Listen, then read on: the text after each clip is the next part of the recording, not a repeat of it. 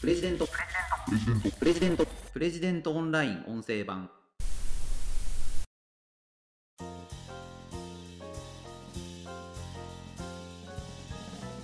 洋上風力発電で突然の価格破壊。その背景を考えたいと思います。プレジデントオンライン編集長の星野貴彦です。この番組はプレジデントオンラインの配信記事の周辺情報や解説をお届けしています。今回紹介する記事はなぜ三菱商事は独り勝ちできたのか。洋上風力発電で突然の価格破壊が起きた納得の理由。という記事です。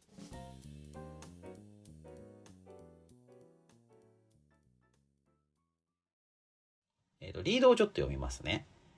秋田と千葉の3海域で始まる洋上風力発電でいずれも三菱商事を中心とする企業グループが驚異的な安さで落札したことが話題を集めている。エナジーシフト発行人の前田雄大さんは価格破壊が起きた背景には GE や Amazon といった米国企業の存在があるというと、えー、洋上風力発電というのが脱炭素のエネルギー源として非常に注目を集めているというのが前提としてあります。洋上風力発電。あの海にですね巨大な風車を設置して海には風が吹いてますからねその風で電気を起こすという仕組みなんですよね。これあのヨーロッパでは、まあ、脱炭素っていうのがすごく進んでいて、まあ、要は化石燃料を燃やすのは良くない CO2 の排出をもっと減らせるエネルギー源にシフトしていこうという動きが活発です。風力というのはまあねあの自然と吹くものですからこの力を使えれば、まあ、再生可能エネルギーとか自然エネルギーとかって言われますけどもエコであるということですよね。これでも日本は難しいってずっと言われてるんですよね。あの日本は台風があるじゃないですか。すごい風が吹くのででその台風に耐えられるような風車というのがないよと言われてるんですね。まあ、言われてきたということですかね。で、あとは、風の吹く方向が一定じゃないんですよね。これ日本人は想像しづらいんですけど、まあ、季節によって、まあ、北風ピューピュー寒いとかですね。まあ、そういうふうにこう変わるわけなんですけど、これ風力発電が盛んなヨーロッパは、あの風が一定方向から吹くことが多いらしいんですよね。まあ、これあの大陸の位置とかですね偏西風との関係とかでまあそういうことらしいんですよ。へえと僕も初めて聞いた時思ったんですけどなので、まあ、結局風車を一度設置してその設置した風車っていうのはいわゆるこう風見鶏みたいにですねどんどんどんどん方向が変わるもんじゃないんですよね。一定方向にこうしっかり固定しておかないとまあ危ないのでただまあそうするとですね一番こう効率よく吹く方向に向いてないと良くないわけですよ。まあ、そうするとどうなの？みたいな話もありました。であとまあ立地ですよね。ヨーロッパこう平原が広がっていて、まあ、結構そういう場所にですねこうポンポン立てるあの山沿いとかっつってもですね日本と違ってヨーロッパの山って低いんですよねだから結構敵地があのある他方で日本っていうのはこう急峻な山々っていうのが多くてですねこう山間部に風車を建てるとかっていうのはやっぱ現実的じゃないんですよね。ヨーロッパみたいな風車の敵地っていうのが少ない。まあ、なので、まあ、困ったなと。で今脱炭素っていうことでは一つまあうん、まあ、原子力発電とかもしくは LNG とか天然ガスですね、まあ、こういったものが有力視されてるわけですけども、まあ、原発っていうのは、まあ、日本ではやっぱりリスクが高いので、まあ、難しいですよね。こっから今のものを再稼働するというのも非常に議論があるのに増やすなんてのはまあとんでもないというのが一般的な受け止めなんじゃないかなと困ったぞと。まあ、ここで今あの経産省がですね、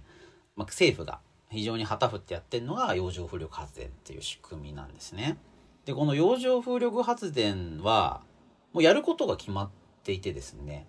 あの茨城沖で実験してたんですけどそこから今度ですね秋田と千葉の3海域でこう国の旗振りでガーンとやるっていうことが決まってましてでこれの入札っていうのがあったんですよね。あのやりたい企業あの集まれといくらでやれるかそれぞれ価格示してください。まあ、価格と現実にできるかという部分、まあ、総合的に評価して、まあ、一番良いと思った業者に落札してもらいますという話がありました。で、これで昨年12月末ですね、まあ、この結果というのが出て、で、この結果に、まあ、業界関係者がみんなびっくりしたということがあったんです。それが今回の記事なんですね。落札したのは、まあ、この3海域いずれも三菱商事を中心とする企業グループでした。でこれもまあ驚きだったわけですが価格がまたびっくりだったんですよね。こう一番安いですね秋田県由利本荘市沖というのは 1kWh あたり11円台という価格で落札していたんです。まあ、そんな安い値段でできるの？というのがまあ一般的な受け止めだったんですよね。だから本当にびっくりした。で、この価格でやれるんだったら、あの、まあ、太陽光発電とそう大差ないと。だこれもっともっと洋上風力発電広がるかもしれないねというようなことが今議論されています。ああ、本当にびっくりですよね。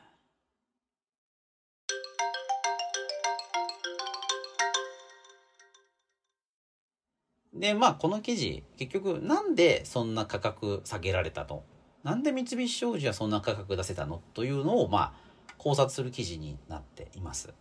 で、結論から言うと、まあ、大口の顧客、特にアメリカ企業とのタッグというのが、まあ、これ、他の企業グループ、他の落札者、入札者と大きな差になったんじゃないかということなんですね。三菱商事はそのゼネラルエレクトリックとか、アマゾンとか、そういう米国企業と今回タッグを組んでいるんです。で、アマゾンにですね、電力を供給するというような契約も、まあ、すでにあって、そういう大口の取引先のバックアップがあったから、まあ、こういう価格が、まあ、とか、まあ、見込みですよね。それがあったから、こういったスキームが導入できたんじゃないかということです。今回のこの入札案件自体は、まあ、国のものなので、ここにできた電気をじゃあ全部 Amazon に売りますよっていうことはできないんですけども、まあ、ここでのある種スキームがジャンプ台になって大口の取引先にもあの電気を格安で供給するというような仕組みができるだろうということなんですよね。うん。いや、だからね、結構驚きっていうか、まあだから商売ってこういうふうに考えないといけないよなっていうことですよね。まああの、この煽りを食って、レノバという新エネルギーの企業の株価が3分の1に大幅下落するなんていうことも起きたんですよね。あの、このそれぞれの洋上風力発電ではレノバが有力視されていたので、まあ、まさかこれ落札できないなんていうのは、まあ、本当に驚きでした。私もすごい驚きました。だこういうことが起きる。で、これは結局やっぱ大口の取引先とどうやってこう話をつけておいて、そこで一気に、まあ本当一気火星にその市場を攻めるということが、こうビジネスではやっぱ非常に重要だということですよね。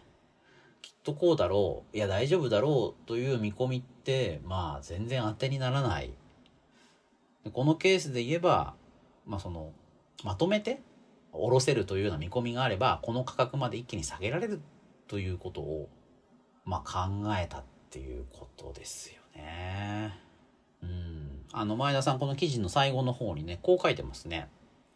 今回の三菱商事とアマゾンの関係のように再エネの供給側が需要側を確保して事業権の獲得や再エネ発電の拡大が進むそういう構造は今後のスタンダードになっていくだろう。世界的な脱炭素トレンドの中で化石燃料に依存する企業に対する投資家の目線は厳しさを増していて企業は再エネの囲い込みに必死である。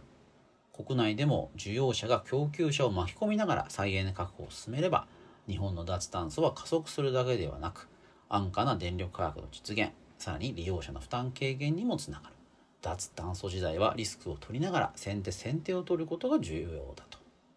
まあ本当ねその通りだと。思いますねあの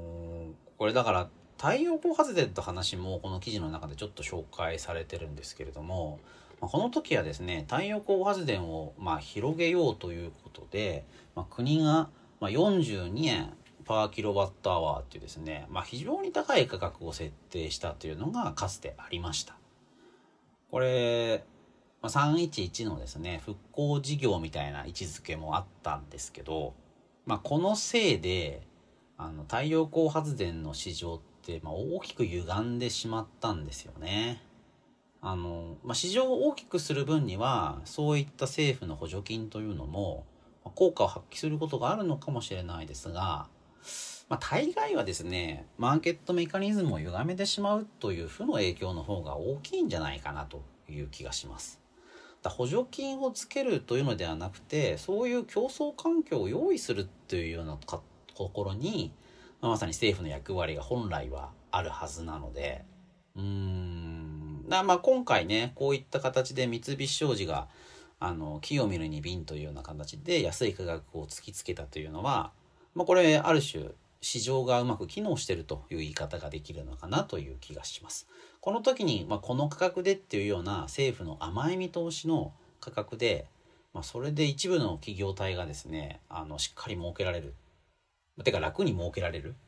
まあ、そうなってしまうと単に市場が歪むだけで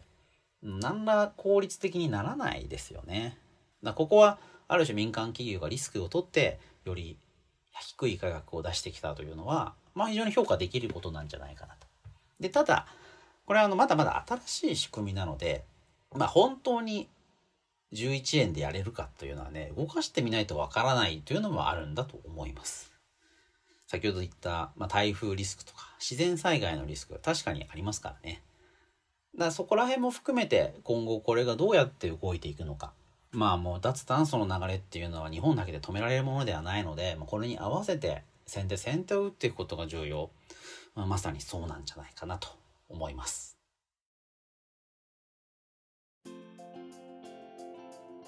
ということで今回はなぜ三菱商事は独り勝ちできたのか洋上風力発電で突然の価格破壊が起きた納得の理由という記事を取り上げてご紹介しましたそれではまた次回お会いしましょうレジデントオンライン編集長の星野貴彦でした。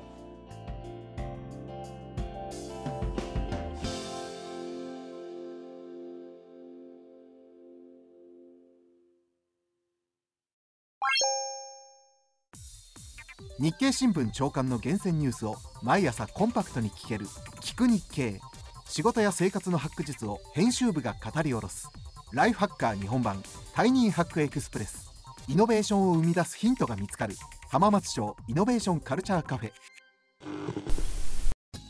情報スキルキャリアアップ。今より一つ上のステージに行くビジネスニュースが聞き放題。オーディオブック .jp